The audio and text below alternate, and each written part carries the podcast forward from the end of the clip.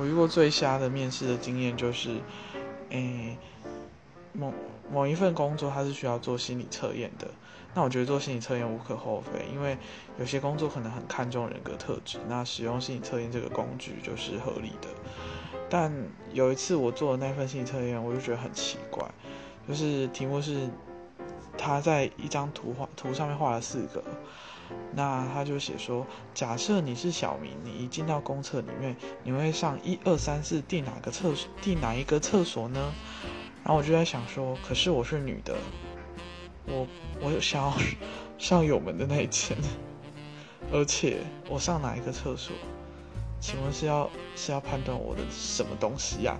这个题目到底要问什么啊？